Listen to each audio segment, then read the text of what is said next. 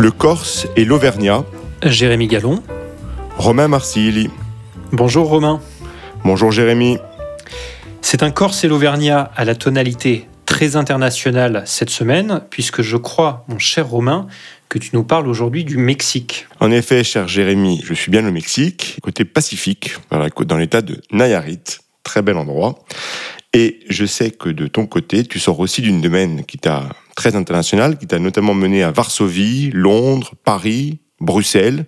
Et cela tombe bien puisque l'international va être au cœur de nos échanges aujourd'hui. Et donc, comme chaque semaine, nous parlerons sur un ton décalé de politique, de géopolitique, de culture et de bien d'autres choses. Au programme de cet épisode, alors que Xi Jinping s'apprête à consolider son pouvoir lors du 20e congrès du Parti communiste chinois, nous reviendrons sur l'évolution des relations qui unissent l'Europe à la Chine. Nous nous concentrerons ensuite sur un sujet d'ordre plus national, puisque nous discuterons des enjeux qui sous-tendent la refondation de la droite en France. Nous partirons ensuite pour les États-Unis, un peu moins d'un mois avant les élections de mi-mandat. Et nous conclurons cet épisode, comme chaque semaine, par nos coups de cœur.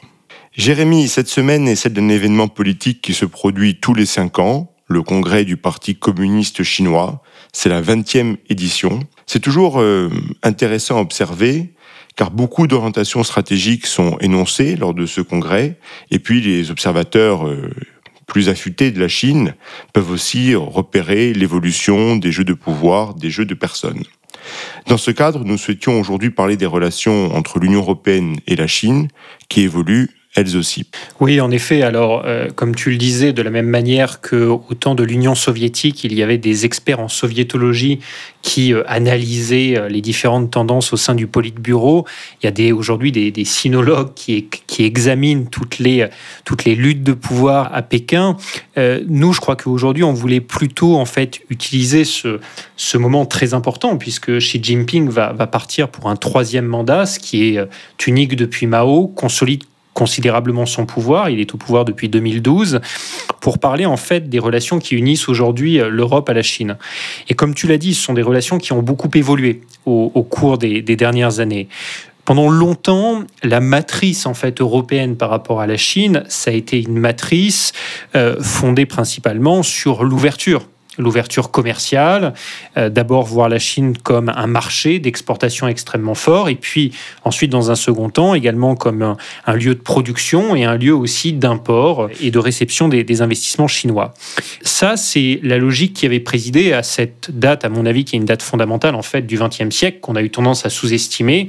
En 2001, pendant très longtemps, la date principale, c'était celle du 11 septembre 2001, à juste titre, mais l'autre euh, date fondamentale en 2001, c'est l'entrée de la Chine à l'OMC, qui rabat complètement les cartes du jeu économique mondial. Et en fait, jusqu'en 2020 à peu près, la politique européenne à la guerre de la Chine, ça a été une politique qui a été un petit peu guidée par le logiciel allemand, c'est-à-dire on renforce constamment les liens économiques et commerciaux avec la Chine. Et ça, ça a abouti notamment euh, fin 2020 à un accord euh, conclu un petit peu en catimini juste avant que Biden entre à la Maison Blanche par les Européens, qui était ce qu'on appelait l'accord global sur les investissements, qui était une sorte de grand accord commercial entre la Chine et l'Union européenne. Mais depuis début 2021, on voit que la matrice a complètement changé, que cet accord n'a jamais été ratifié, parce que en fait, euh, Aujourd'hui, ce qui émerge au niveau européen, c'est une méfiance de plus en plus grande de la Chine. Et donc, il y a eu un certain nombre de virages stratégiques, notamment adoptés par Bruxelles. Alors, qu'est-ce qui a fait enfin changer euh, la position européenne? Qu'est-ce qui s'est passé? Alors, déjà, comme tu l'as dit, c'était un accord, le premier accord que tu mentionnais euh, a été un peu, voilà, négocié, discuté en, catimini, ce qui n'est jamais très bon d'un point de vue démocratique. Ça, c'est le, premier point. Le deuxième point, c'est qu'est-ce qui a fait changer d'opinion l'Europe, les dirigeants européens sur la Chine? Tu as, je, pense, mille fois raison lorsque tu, tu évoques 2000, 2001 comme l'entrée de la Chine dans l'OMC comme un événement majeur qui, qui lance également comme le 11 septembre dans un, dans un autre domaine, le 21e siècle. Je me souviens, je, toi aussi sûrement, lorsque nous étions, nous étions étudiants, on nous avait fait lire ce, ce livre assez euh, remarquable d'Eric Israelevich, Quand la Chine change le monde, c'était en 2005. Et c'était effectivement fascinant de voir que par exemple, il y avait plus de grues en Chine à l'époque que dans le monde entier, hors, Chine. C'est un, une donnée qui m'avait qui m'avait marqué. Mais depuis, euh, entre 2020 et 2021, outre bien sûr le, changement de, président américain, quels sont les événements en fait qui ont, motivé ça? C'est une question qu'on peut se poser. Qu'est-ce qui s'est passé entre 2001, 2020, 2021 dans la perception chinoise? La politique chinoise, elle ne semble pas avoir tant varié que ça, outre la question de Taïwan, bien évidemment. Alors, euh, il y a eu quand même des, évolutions de long terme qu'on a vu, euh, qu'on a vu se, se dessiner de manière très forte. La première, c'est qu'on a une Chine qui a été beaucoup plus offensive sur le plan économique et commercial. Offensive, ça veut dire quoi? Ça veut dire qu'elle a commencé d'essayer d'acquérir des actifs stratégiques, notamment en Europe. Des entreprises clés pour nos économies, les Chinois ont essayé de les acquérir. Deuxièmement... L'Inter Milan, par exemple. Voilà. Mais également, par exemple, dans la robotique. Il y a un exemple notamment en Allemagne qui avait fait euh, beaucoup de bruit à l'époque. Deuxièmement, on a vu une Chine, notamment à travers les routes de la soie, les nouvelles routes de la soie, projet phare de Xi Jinping lancé en 2013, qui a essayé de créer une forme euh, de domination économique sur un grand nombre de pays dans le monde, mais y compris euh, renforcer son influence au sein de l'Europe, puisque des pays comme la Serbie, la Hongrie notamment, même à un moment l'Italie, ont rejoint ces, ces, nouvelles routes de la soie. Donc on a senti en fait, par exemple en Grèce, le port du Pirée qui est passé sous contrôle chinois. Donc on a senti en fait une menace chinoise beaucoup plus forte. En parallèle, une Chine qui devenait de plus en plus totalitaire, quasiment sous la férule de Xi Jinping, de plus en plus contrôlée. Euh, également des minorités, euh, notamment au Xinjiang. On parle aujourd'hui de millions de personnes qui sont dans des camps de travail, dans des camps de rééducation.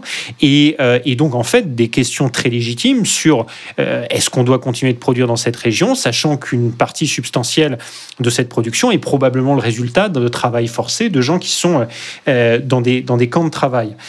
donc, il y a eu toutes ces, questions qui sont montées. Et en fait, en 2019, il y avait un triptyque qui avait été utilisé par l'Union européenne pour définir la Chine.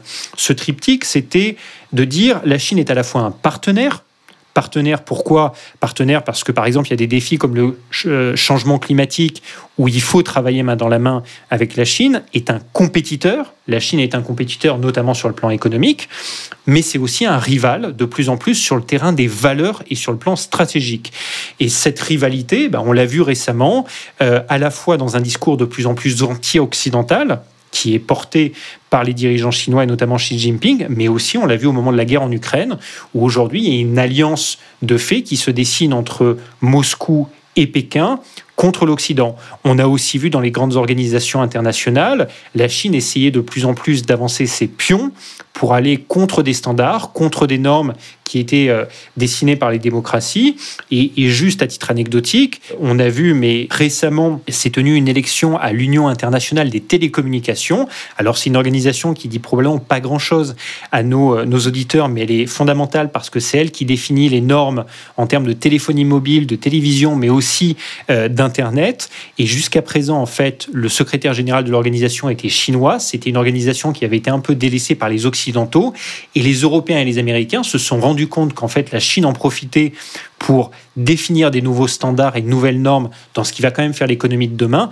Et donc là, ils viennent de faire élire une américaine à la place, dans une bataille où l'autre candidat était un russe. Donc ça te montre bien en fait toute cette évolution. Oui, on commence à, se réveiller, il était temps, parce que tous les, mouvements, tous les mouvements que tu as évoqués, la prise en main d'actifs stratégiques européens, euh, le, port du Pirée, euh, le, mal originel, c'était ce sont les accords, l'entrée de la Chine dans l'OMC. Il y a longtemps eu une espèce de naïveté et peu un lieu commun qui disait la Chine, en fait, est une puissance qui veut rester euh, dans ses frontières intérieures. Bon, en fait, le, principe même de toute puissance, c'est de, de prospérer et, d'essayer de croître. Je crois que ça, il y avait peut-être une erreur dans le postulat euh, d'origine de beaucoup d'observateurs occidentaux. Mais alors, c'est une erreur, mais je pense qu'il faut essayer de comprendre pourquoi cette erreur a été faite, et notamment par les décideurs européens. Et je pense que là, il y a quelque chose qu'il ne faut pas sous-estimer. Côté européen, en fait, on s'est construit complètement après la Seconde Guerre mondiale dans l'idée que le commerce, notamment, allait pacifier l'Europe. Et en fait, tout le projet européen, l'idée du projet européen au, début, c'est de dire par les échanges, on va pacifier et on va démocratiser le continent européen. Et là où les Européens ont eu beaucoup de mal, c'est qu'ils ont cru qu'en fait, ce qui avait présidé au projet européen pourrait marcher à l'international. Et en fait, l'idée derrière l'entrée de la Chine dans l'OMC en 2001, c'était pour les Européens, pour les Américains dans une moindre mesure, c'était de dire en augmentant nos liens commerciaux avec la Chine, on va amener ce pays vers nous, vers nos standards et environnementaux, mais aussi démocratiques. Et en fait, ce dont on s'est aperçu, c'est que pas du tout. La Chine est restée dans son modèle politique, l'a même considérablement durci, et en revanche utilisé le commerce comme une arme pour, pour, pour pousser ses intérêts. Et ça, en fait, ce changement de logiciel, bah, les Européens ont mis du temps à le comprendre. Oui, c'est ça que j'appelais que j'appelais naïveté. effectivement, c'est toujours facile de, parler après. Puis il y a un autre fait. Tu parles de changement de logiciel. Moi, je veux aussi parler de la dimension euh, technique et, technologique. Euh, les régimes politiques ont souvent partie liée avec les évolutions techniques dans, l'histoire. Et on peut se demander si notre révolution numérique actuelle, dans sa dimension la plus radicale, en fait, ne sert pas le modèle autoritaire de type chinois avec le contrôle de tout et de tous que permettent le numérique euh, et les algorithmes. Et, puis ça va s'accélérer demain avec les progrès de l'intelligence artificielle. On a longtemps cru, et puis je, je veux toujours y croire, que le numérique et les réseaux sociaux peuvent favoriser la liberté, la circulation de l'information, l'émancipation. Et d'ailleurs, on l'a vu dans certains pays arabes et aujourd'hui, on le voit en partie dans les événements en Iran. Mais en même temps, aujourd'hui, avec la Chine, on voit surtout comment un Internet fermé à la chinoise peut constituer un peu un enfer où chacun est surveillé, noté en temps réel selon ses comportements dans la vie quotidienne et où la surveillance est telle que la frontière entre vie publique et, vie privée est totalement abolie profit du, pouvoir en place et, de, et puis de, l'idéologie étatiste. Donc c'est un peu un, enfer totalitaire auquel peu de choses peuvent, peuvent échapper. Et je crois qu'il y a quand même cette prise de conscience aujourd'hui, même s'il y a toujours chez une certaine partie des élites une, fascination à l'égard de la Chine, je pense qu'il y a une, prise de conscience que le modèle chinois euh, reste assez antagoniste, même très antagoniste avec les valeurs de la démocratie libérale. Tout à fait. Et alors je pense qu'il y a deux questions que se posent probablement un certain nombre de nos auditeurs. La première, c'est de se dire, OK, quand on dit que euh, l'Europe s'est réveillée, qu'est-ce que ça veut dire concrètement? Et là, je pense qu'on a un exemple très clair d'une Union européenne qui est extrêmement efficace. J'ai donné là-dessus des exemples très concrets. L'Union européenne, au cours des 18 derniers mois, a passé quatre euh, législations majeures, alors qui ne font pas les titres de la presse, mais qui sont absolument essentielles. En matière de politique commerciale, elle a développé trois instruments. Un instrument qu'on appelle l'instrument anti-subvention, c'est quoi? C'est de dire les entreprises d'État chinoises bénéficient massivement de subventions. Donc en fait, quand elles rentrent sur nos marchés, bah, il y a une distorsion de concurrence parce qu'elles, elles sont soutenues massivement par l'État chinois.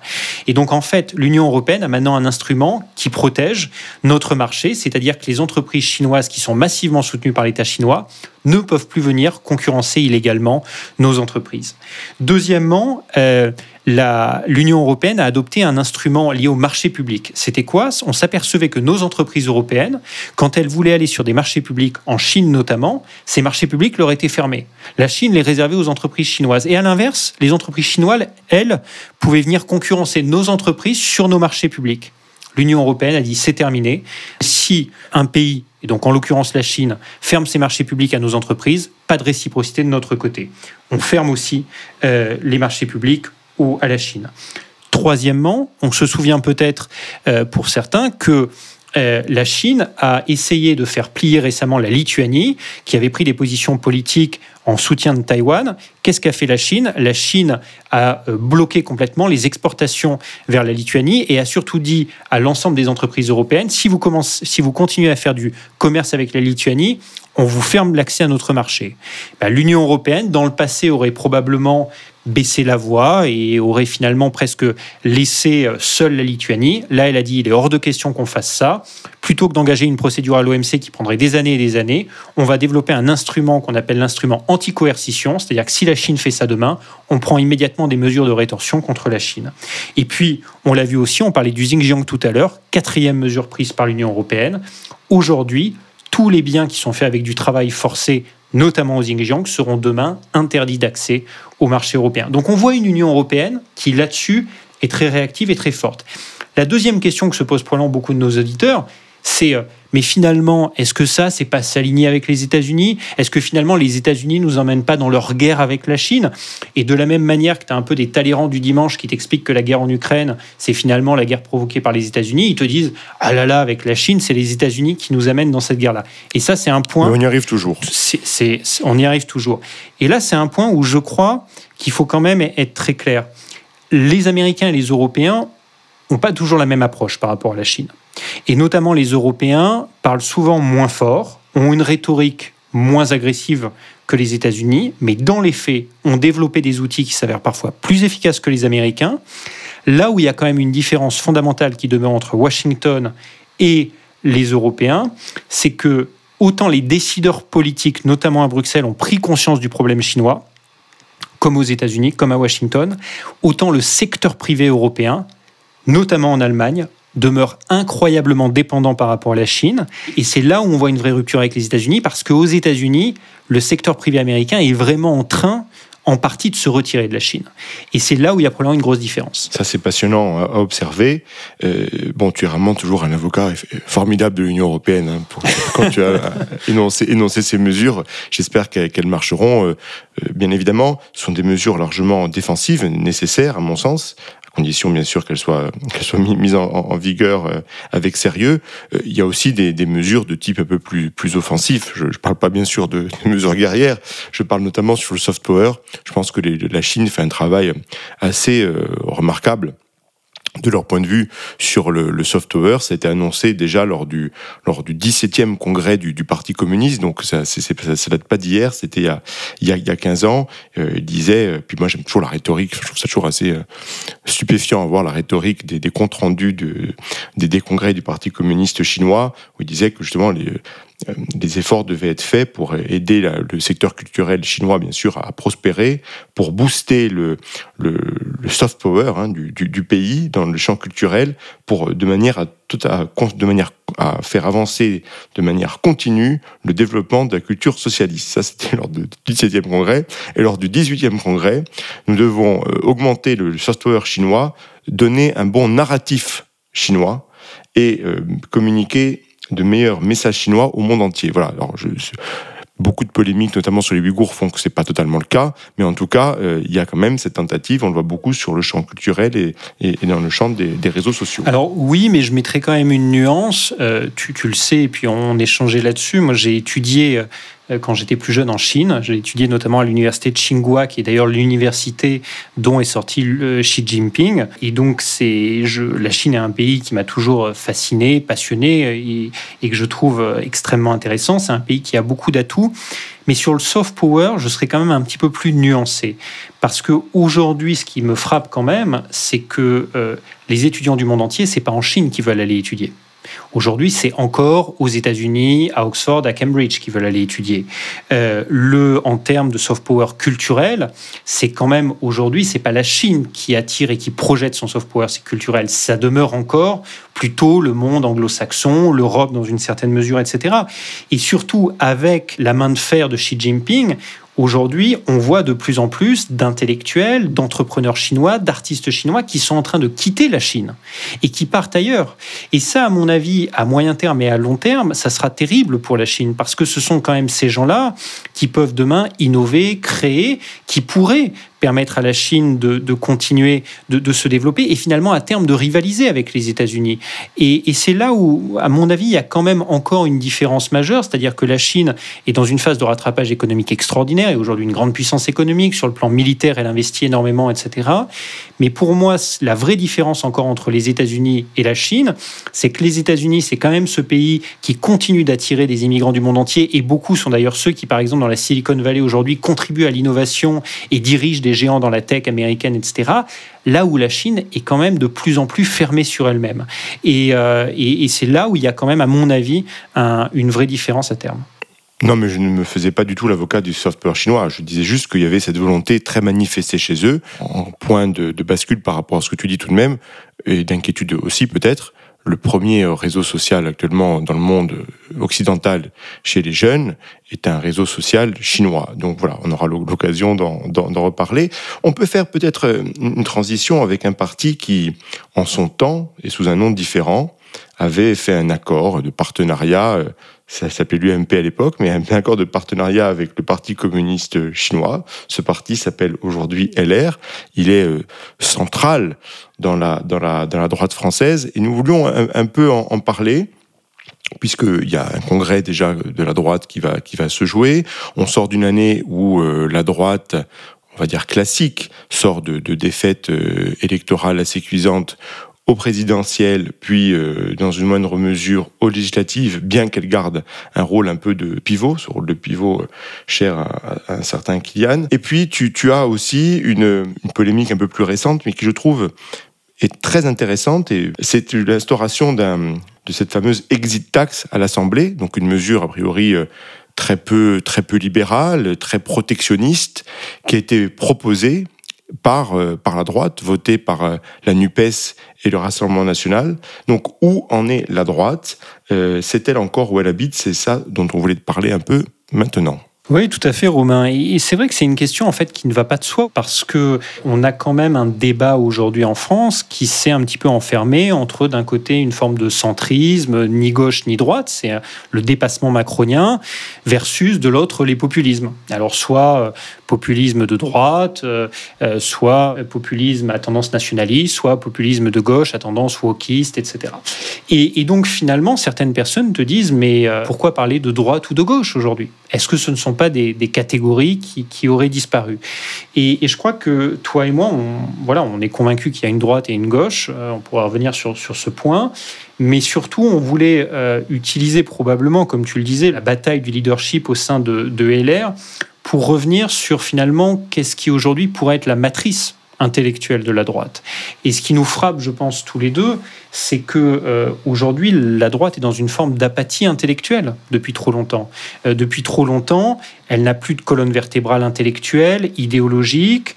Euh, c'est simplement des luttes de personnes qui essaient de courir après un électorat toujours plus limité de, de militants et donc finalement de moins en moins cet électorat lui-même de moins en moins représentatif de ce qu'est le pays. C'est une droite qui, au cours des dernières années, mais maintenant depuis au moins dix ans euh, ne propose plus d'idées audacieuses, ne porte plus d'idées et euh, ne s'attelle plus la mission de convaincre les Français. Et puis surtout, moi, ce qui me frappe, c'est que c'est un discours qui est très souvent, qui joue parfois sur les anxiétés, les peurs, un petit peu une forme de, refermement, mais qui porte peu d'espoir. Or, euh, moi, c'est pas la vision de la droite que j'ai. Je pense que la droite peut être porteuse d'espoir, peut faire toute une série de propositions. Et, je crois que qui, ce qui me frappe dans le, dans, le débat actuel, c'est que euh, aujourd'hui, quelle est la position de la droite, par exemple, sur la question des services publics en France? Quelle est la position de la droite sur la nécessité de bâtir un nouveau modèle économique? Quelle est la position de la droite sur l'immigration, au-delà de simplement une approche binaire, on ferme, on ouvre les frontières, en termes de, voies d'immigration économique. Tous ces sujets qui sont quand même absolument fondamentaux, la santé, l'éducation, deux services publics qui sont complètement à la dérive dans notre société et qui sont au cœur des préoccupations de nos concitoyens, qu'est-ce que propose la droite? Oui, alors il y a le, point de vue des, idées, il y a le point de vue des personnes. Je pense qu'il ne faut pas totalement l'écarter, mais on, en reparlera peut-être peut-être après. Effectivement, on, sent globalement un manque de travail, mais se pose la question de l'espace politique en fait pour cette famille. On a beaucoup parlé d'élections dans d'autres pays euh, en, Europe. On a parlé de la Suède et d'Italie dans les, derniers épisodes.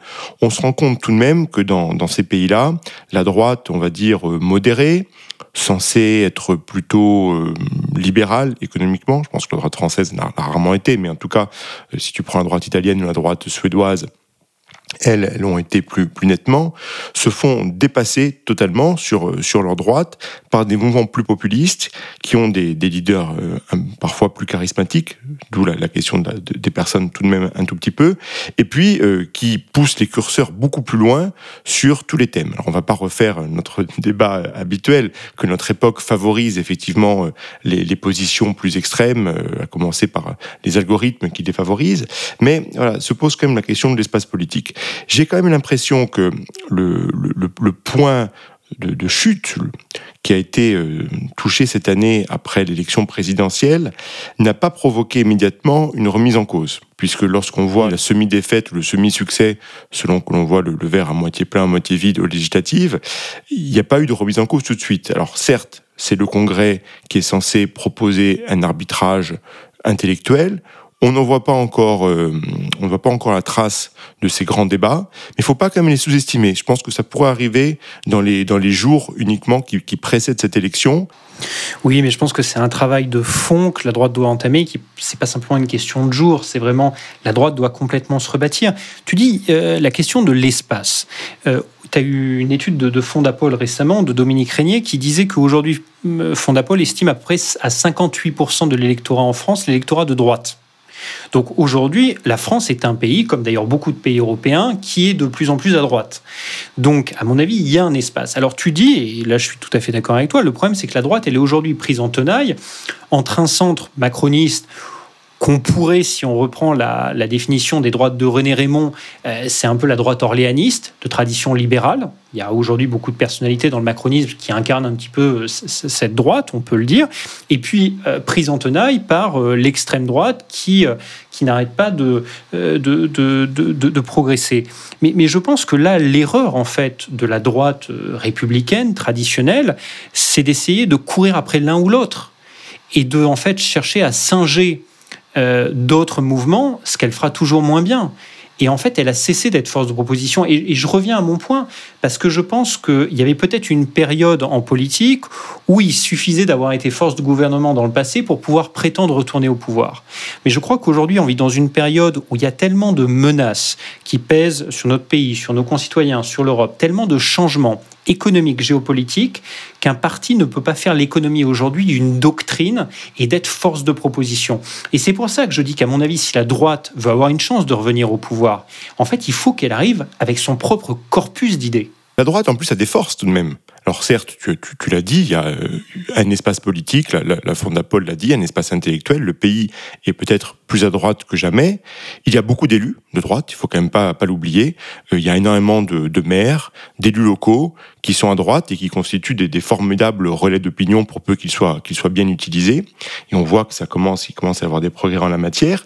Et puis il y a quand même des idées qui sont très peu défendues aujourd'hui dans le débat public. Celle de la responsabilité individuelle face à un État qui est toujours plus un, un État nounou. La NUPES parle d'un pays ultralibéral, on peut avoir le sentiment que c'est totalement l'inverse. Le pays est plus euh, étatiste que, que, jamais on a, euh, je dirais même au-delà de, l'économie, on parle même de, de, psychologie, euh, lorsqu'on nous dit qu'il faut mettre des doudounes, etc. On a un espace, je pense, pour, pour les libertés locales. La question institutionnelle est une, est une question fondamentale. Aujourd'hui, la, la, la, manière dont le principe de subsidiarité entre l'Europe, l'État, les collectivités locales est plus que jamais remis en, cause. Il y a, l'espace pour dire quelque chose. Alors la droite ne travaille pas, euh, c'est vrai en, grande partie, en tout cas elle ne communique pas assez bien et elle n'a pas les incarnations, en tout cas qui ont, qui ont émergé pour euh, pour transmettre les fruits de travail. Ceci dit, il y a quand même beaucoup d'élus qui travaillent vraiment sur le terrain. Il y a quand même également de plus en plus de responsables euh, nationaux qui essaient de proposer des, des idées fortes. Ça sera aussi une question de personne, l'adéquation entre ces idées et la personnalité. Je crois qu'aujourd'hui un David Disnard propose des choses très intéressantes via son mouvement euh, Nouvelle Énergie. Je pense que c'est vraiment euh, à suivre. Je le dis en, en toute objectivité. Et donc, il, va se passer des choses, mais euh, il faut aller assez vite, je pense, parce que la, la situation l'exige. Je pense qu'il y a aussi une question, au moment, de choix à faire. Par exemple, prenons de, l'autre côté du spectre politique le Parti travailliste britannique quand Tony Blair le reprend au début des années 90 au Royaume-Uni. Tony Blair est capable de dire non, on va faire des choix et je vais assumer complètement ces choix. Et ce choix d'une économie de marché de manière très claire, une libéralisation de l'économie, une position finalement, une politique plus, plus, au centre. La droite, aujourd'hui, tu as du mal à voir quel choix elle fait sur les questions fondamentales. Sur l'Europe, par exemple, est-ce qu'on est dans une approche souverainiste ou est-ce qu'on est dans une approche parfois pro-européenne de construction européenne? Et Dieu sait que toi et moi, on partage le fait qu'il faut une approche nuancée sur ce sujet-là. Mais euh, soyons clairs, sur la question économique, de la même manière, tu dis euh, la droite défend la responsabilité individuelle c'est une partie de la droite aujourd'hui. Il y a une partie de la droite qui a un discours parfois économique, qui par exemple, c'est la première qui s'est opposée aux privatisations, qui s'est opposée à certaines réformes engagées par, euh, par Macron au début de son mandat, qui pourtant étaient des réformes que l'électorat de droite attendait. Donc sur cette question, par exemple, économique, elle n'est pas non plus toujours très claire. Et, tu peux prendre toute une série de, de positions où finalement la droite jusqu'à présent pense pouvoir agréger des électorats en essayant de parler à chacun de ces électorats et en essayant de dire oui oui à tous ces électorats, mais en fait à la fin, elle parvient pas à les agréger parce que les gens demandent quand même une forme de cohérence intellectuelle sur ces sujets-là. Et donc je pense que la droite, il y a effectivement une question de, leadership, mais ce leadership devra être capable d'assumer certaines positions sur certains enjeux, d'accepter que ces positions soient peut-être pas celles d'une partie substantielle de la droite, mais je pense que l'électorat lui sera reconnaissant d'assumer ses choix. Parce que au fond, les gens préféreront dire, bah, ok, peut-être que ce leader de droite, je suis pas d'accord avec lui sur certaines questions, mais au moins il sait où il va, il a une vision qui n'est pas une vision purement électorale, et il essaie d'amener le pays à 5 ans, à 10 ans dans une direction. Et c'est là où aujourd'hui, il y a à la fois une opportunité, mais qui n'est pas, euh, qui n'est pas encore saisie il y a une opportunité pour une radicalité raisonnable, pour un, pour un optimisme. Et je sais que toi, c'est une question qui, qui, t'intéresse moins. C'est un, c'est un débat entre nous, mais je crois quand même que la question des personnes contrat, on peut le regretter, mais ce sont souvent aujourd'hui des personnalités qui sont élues, qui sont promues, bien sûr avec un corpus derrière, mais des personnalités fortes. Et je crois que la droite doit trouver sa personnalité qui arrivera à, relever ce défi et qui, incarne à la fois le barycentre de toutes ces droites d'un point de vue idéologique, mais qui aussi incarne une cohérence entre ce que cette personnalité peut représenter et les idées qu'elle doit représenter. Le défi est bien vaste défi immense. Et puis, un, juste pour, pour conclure là-dessus, un discours qui doit être un discours d'espoir, un discours de proposition, un discours où un futur ou une future leader de la droite amènera les Français dans une direction. Pas simplement euh, un discours purement de protection ou de refermement sur un passé mythifié ou sur euh, des, frontières nationales. Et pour cela, et pour cela pardon, mais il faut aussi un peu le, le physique du rôle. C'est ça que je parle de cohérence entre l'idée et la personne, c'est là où c'est fondamental. Certains ont parfaitement réussi à l'incarner. Dans d'autres pays, peu importe ce qu'on pense de, leurs idées, tu vois, un, Trump, à sa manière, incarnait une cohérence, alors qu'on peut déplorer peut-être, mais incarner une cohérence entre ce qu'il est et ce qu'il portait. Non, c'est vrai. Et tu, parlais de l'étranger. Moi, c'est pas la figure de Trump qui serait venu en, premier, mais c'est vrai que il est aujourd'hui sorti du jeu politique pour d'autres raisons. Mais euh, il y avait un Sébastien Kurz, par exemple, en Autriche, qui à un moment donné était arrivé à incarner quelque chose d'intéressant, un conservatisme assumé, un vrai libéralisme sur les questions économiques, mais aussi une forme de modernité en fait dans son approche et dans le renouvellement du jeu politique. Mais finalement, nous, nous parlons de la droite en France, euh, transition toute trouvée vers évidemment la droite aussi aux États-Unis. Tu évoquais Trump. Dans moins d'un mois, il y aura les mi-termes et je crois qu'on voulait revenir quelques instants rapidement. On aura l'occasion évidemment dans les prochains épisodes de revenir plus en détail. Oui, tu, tu y seras en plus. Oui, je serai une quinzaine de jours euh, aux États-Unis début novembre et donc je serai au moment des mi-termes aux États-Unis et, euh, et c'est vrai que voilà, toi et moi, je pense qu'on voulait un petit peu peut-être revenir sur ce qu'est le paysage politique aujourd'hui euh, américain. Alors, bien sûr, la comparaison euh, avec la, France ne peut pas tenir totalement, puisqu'on est dans un système de, bipartisme, euh, que le Parti républicain, que la droite aux, États-Unis, c'est le Parti républicain, elle n'est pas représentée par, par d'autres partis, et l'extrême droite, en fait, n'est pas externe. Euh, si on veut, l'extrême droite serait plutôt interne au Parti, au parti républicain. Et c'est ça qui est, je, trouve, intéressant à observer, cette dynamique au sein de ce parti-là. Il y aurait beaucoup de choses à dire aussi sur le Parti démocrate, qui connaît également des tensions entre ces franges les plus, les plus radicales et, celles les plus centristes. La, question qu'on peut se poser, c'est est-ce que de nouvelles figures émergent à l'occasion de ces midterms? On sait que c'est parfois le cas. Euh, alors bien sûr, il faudra attendre un peu le résultat des, élections, mais est-ce que ça commence, selon toi, qui, les suit particulièrement, à bouillir un tout petit peu? Ce qui me frappe quand je regarde le paysage politique américain aujourd'hui, c'est le contraste entre un parti démocrate où finalement tu as peu de, figures euh, montantes ou de figures qui parviennent à émerger. Euh, on, en, a déjà parlé, toi et moi, mais par exemple Kamala Harris, donc la vice-présidente, qui aurait dû être finalement la successeur un peu naturelle de Biden en 2024, s'avère être une vice-présidente extrêmement faible, peu substantielle, euh, qui n'est pas du tout arrivée à endosser le costume. Tu as un candidat alors qui est vu comme un peu l'espoir du parti démocrate, Pete Buttigieg, qui avait fait une très belle campagne, tu t'en souviens, lors des primaires démocrates, euh, lors des dernières présidentielles, qui est secrétaire. Meilleur Pete. Voilà, Meilleur Pete, qui était le, maire de South Bend dans l'Indiana. Euh, jeune figure, très charismatique. Il a un gros problème, c'est que une partie substantielle de l'électorat démocrate est un l'électorat afro-américain aux États-Unis. Pete Buttigieg est gay.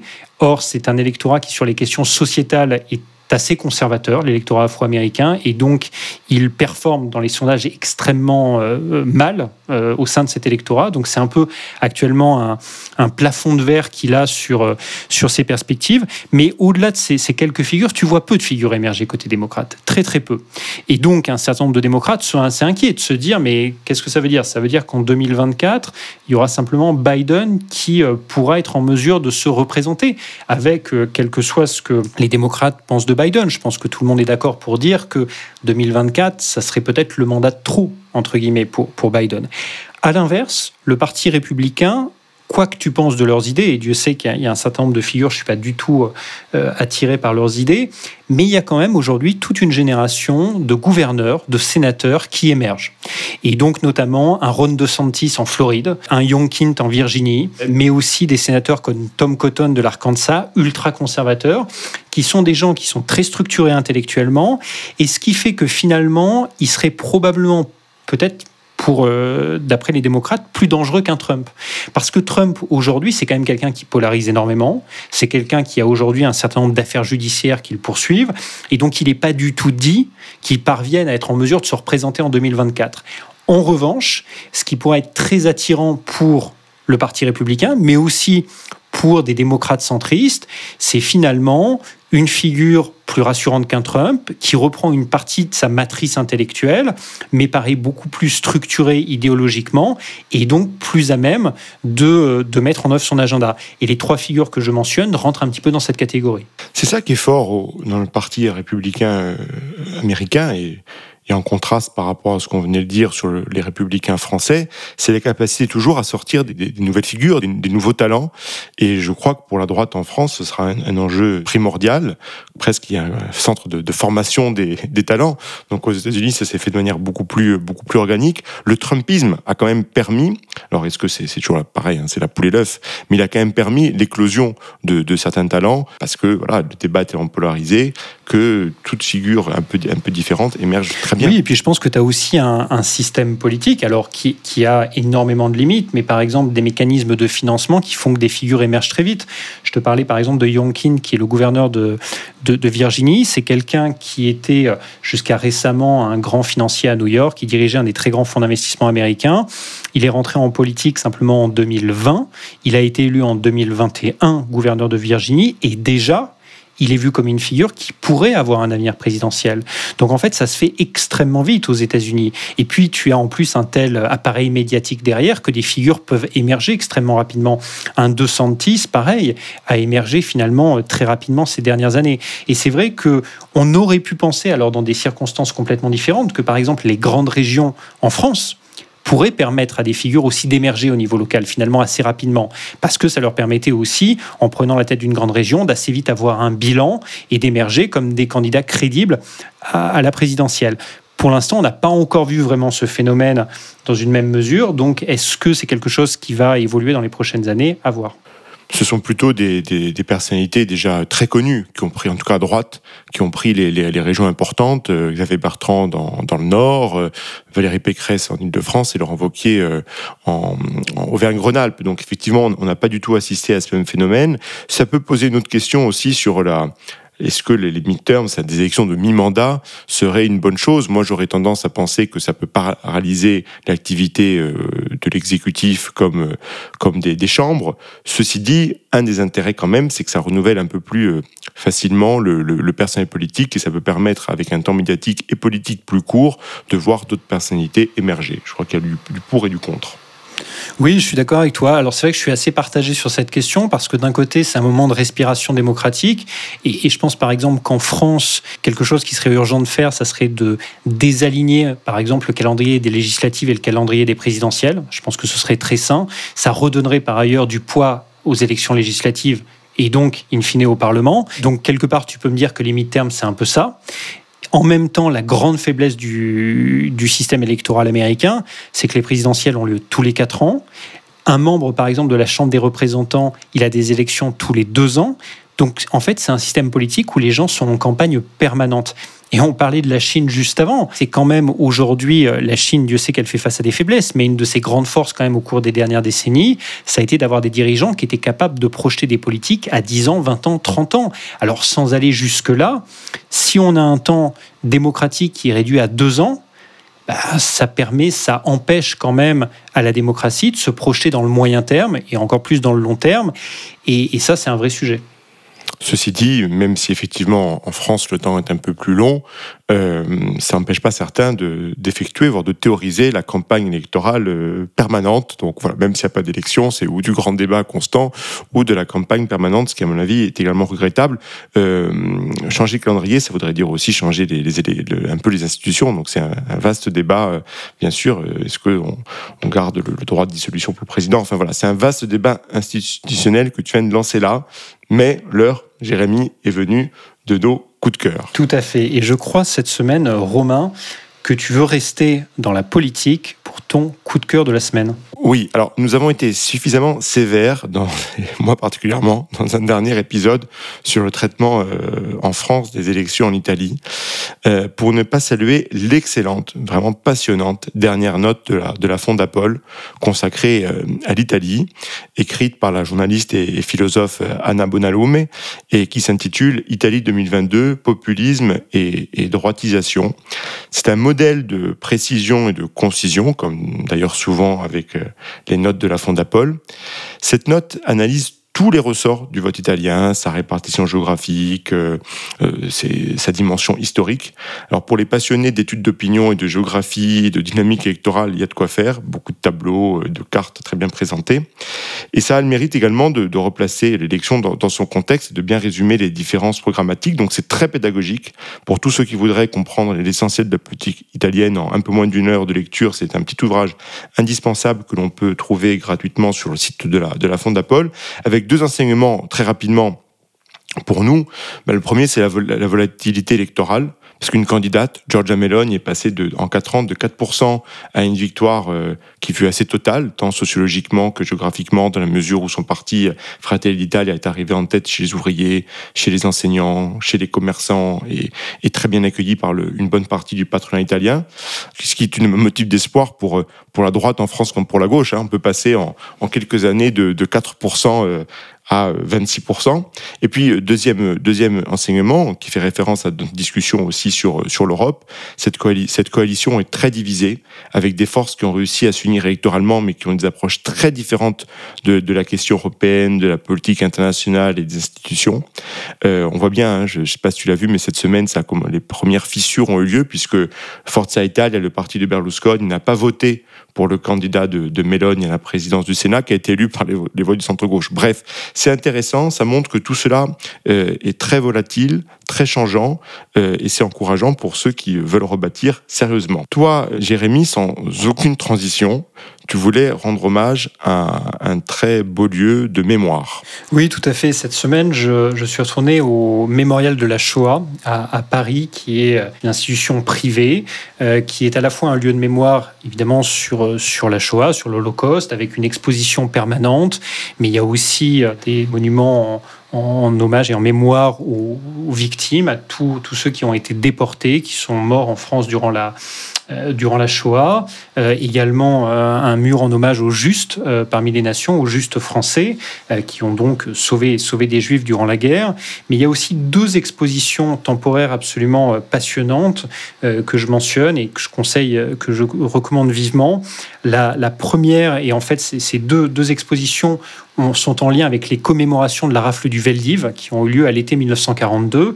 Et donc la, première exposition, ce sont des dessins de Cabu euh, qu'il avait fait euh, alors qu'il était jeune dessinateur à, à, 29 ans. En 1967, il avait euh, illustré un, livre qui avait trait au, à la grande rafle du Veldiv. Et donc, ces, dessins sont, euh, sont exposés au mémorial de la Shoah. Et c'est aussi une manière pour le mémorial de la Shoah de rendre hommage à ce dessinateur génial qui fut l'une des douze victimes de l'attentat euh, djihadi du 7 janvier 2015 contre Charlie Hebdo. Et puis, il y a une deuxième exposition tout aussi passionnante intitulée À la grâce de Dieu, les églises et la Shoah qui revient finalement sur le rôle des églises, et notamment de l'Église catholique en France au moment de la Seconde Guerre mondiale. Et on se souvient évidemment en 1944 dans combat, c'était Albert Camus qui avait interpellé le pape Pie XII et les dirigeants religieux face aux, horreurs, de la Seconde Guerre mondiale. Et donc en fait, toute l'exposition revient sur bah, la question de savoir comment les églises catholiques, protestantes, orthodoxes, entre parfois silence, diplomatie, résistance, entraide, se sont positionnées durant, durant la Seconde Guerre mondiale. Donc c'est une, c'est une exposition passionnante. Et puis j'ai aussi envie de rendre hommage à l'institution, le Mémorial de la Shoah, parce que au-delà de ces expositions, le Mémorial de la Shoah, c'est aussi une institution qui mène un travail extraordinaire euh, pour lutter notamment contre l'antisémitisme euh, en France, pour euh, rappeler la mémoire de la Shoah. Donc, par exemple, ils amènent régulièrement des étudiants en Pologne, notamment à Auschwitz. Ils, amènent également, ils forment beaucoup de professeurs, d'enseignants aux questions de l'antisémitisme, mais c'est également de nombreux policiers qui, à la fin de leur formation, viennent et ont une formation dédiée à la question de savoir qu'est-ce que l'antisémitisme. C'est une institution qui travaille beaucoup avec d'autres institutions à l'étranger pour bah, justement contribuer au devoir de mémoire, mais également pas simplement sur la Shoah, mais sur toutes les formes de génocide, euh, et donc notamment sur, par exemple, le génocide Rwanda, sur les génocides arméniens. Euh, c'est une institution qui travaille beaucoup là-dessus. Donc c'est un travail absolument extraordinaire. Et puis juste un dernier point, c'est aussi euh, pour toi et moi qui sommes très très attachés au territoire, à la décentralisation, et eh bien le mémorial de la Shoah aussi essaie de, renforcer sa, sa, présence en province en nouant des partenariats avec des institutions locales, régionales. Et puis il y a également un, musée qui a été ouvert à Drancy, euh, dans le cadre et qui est donc euh, sous le sous l'ombrelle du mémorial de la Shoah. Donc c'est un lieu dont la mission est fondamentale, qui a des, un personnel absolument extraordinaire qui est complètement dédié à cette mission. Et je conseille tous nos auditeurs d'y aller pour ces deux expositions temporaires formidables et l'exposition permanente. Tout à fait. Et on parlera peut-être dans une prochaine émission de l'antisémitisme en France, qui est un, aussi un, vaste sujet et un sujet d'inquiétude. Merci Jérémy. Merci à nos auditeurs pour leur confiance. N'hésitez pas à vous abonner si ce n'est pas encore fait, à nous mettre une note également, la meilleure possible, cela va de soi. Nous vous souhaitons une bonne semaine et à très vite. Bonne semaine à vous.